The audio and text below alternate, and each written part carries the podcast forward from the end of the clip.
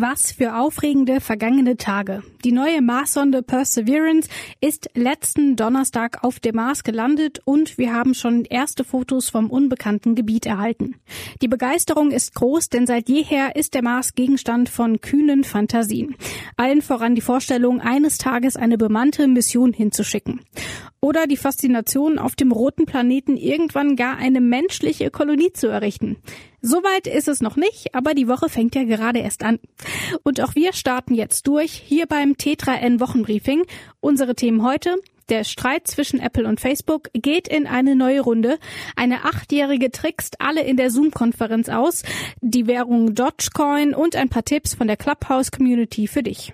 Fangen wir an.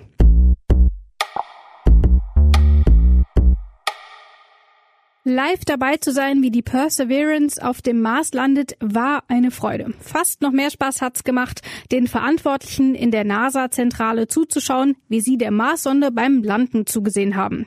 Zu Recht freuen sich die Wissenschaftler und Wissenschaftlerinnen.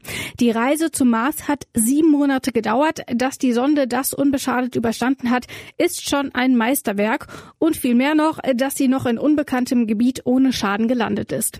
Da ist viel Prestige im Spiel. Der Mars ist der neue Mond. Kein Wunder also, dass in diesem Jahr gleich drei Marssonden den roten Planeten erreichen. Die Protagonisten China, die USA und die Vereinigten Arabischen Emirate. Und was soll untersucht werden? Die Perseverance zum Beispiel soll unter anderem Gesteinsproben sammeln und nach Spuren von Leben suchen, das es in der Vergangenheit auf dem Mars gegeben haben könnte. Zudem hat der Rover auch einen Mini-Hubschrauber an Bord, der testen soll, ob das Fliegen in der sehr dünnen Marsatmosphäre funktioniert. Und nicht zuletzt soll ein Experiment zeigen, wie gut sich aus der Marsatmosphäre Sauerstoff erzeugen lässt. Vielleicht klappt's ja dann auch in ferner Zukunft mit einer Marskolonie. Dogecoin sollte eigentlich nur eine Art Parodie auf die Kryptowährung Bitcoin sein. Was als Gag angefangen hat, ist heute ziemlich erfolgreich. Dogecoin hat mittlerweile eine Marktkapitalisierung von fast sieben Milliarden US-Dollar. Das ist mehr als zum Beispiel der Fitnesskonzern Under Armour. Lachen dürfen jetzt also all jene, die Anteile besitzen.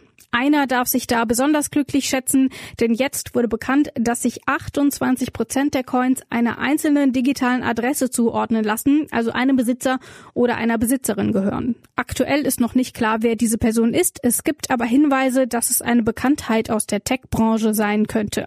Mehr dazu findet ihr auf t3n.de. Seit rund zwei Wochen hat der Konflikt zwischen den beiden Tech-Konzernen Apple und Facebook eine neue Eskalationsstufe erreicht. Da nämlich wurde bekannt, dass Facebook eine Kartellklage gegen Apple vorbereitet und Tim Cook sich abfällig über Facebooks Geschäftsmodell geäußert hatte. Jetzt eskaliert der Streit weiter. Zuckerberg soll sich im Kreis einiger Kollegen drastisch zu Apple geäußert haben. Wir müssen ihnen Schmerzen zufügen. Sowas in der Art soll er da gesagt haben. Damit dürfte die Kartellklage gemeint sein. Allerdings scheint Zuckerberg schon weiter zu denken. Facebook plant offenbar eine eigene Smartwatch auf den Markt zu bringen und damit in direkte Konkurrenz zu Apple zu treten ob das gut geht oder ob Facebook hier einfach nur weiter Öl ins Feuer kippt. Wir dürfen gespannt sein. Die nächste Runde ist eröffnet.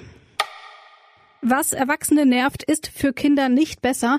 Seit Monaten sitzen auch die schon zu Hause, machen Fernunterricht und sitzen in anstrengenden Zoom-Konferenzen.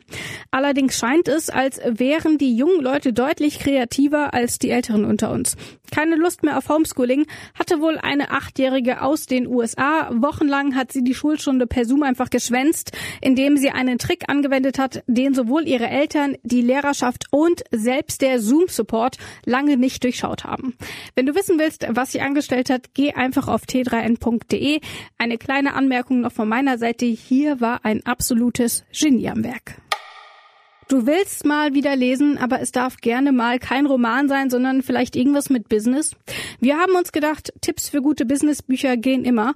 Unsere beiden T3N-RedakteurInnen Vicky Bargel und Andreas Weck haben deswegen einfach ganz spontan einen Clubhouse-Talk dazu gemacht. Hast du verpasst? Macht nix. Welche Tipps dabei herausgekommen sind, haben sie in einem Artikel zusammengetragen. Findest du natürlich auf t3n.de. Das war's für heute. Tschüss und bis zum nächsten Mal.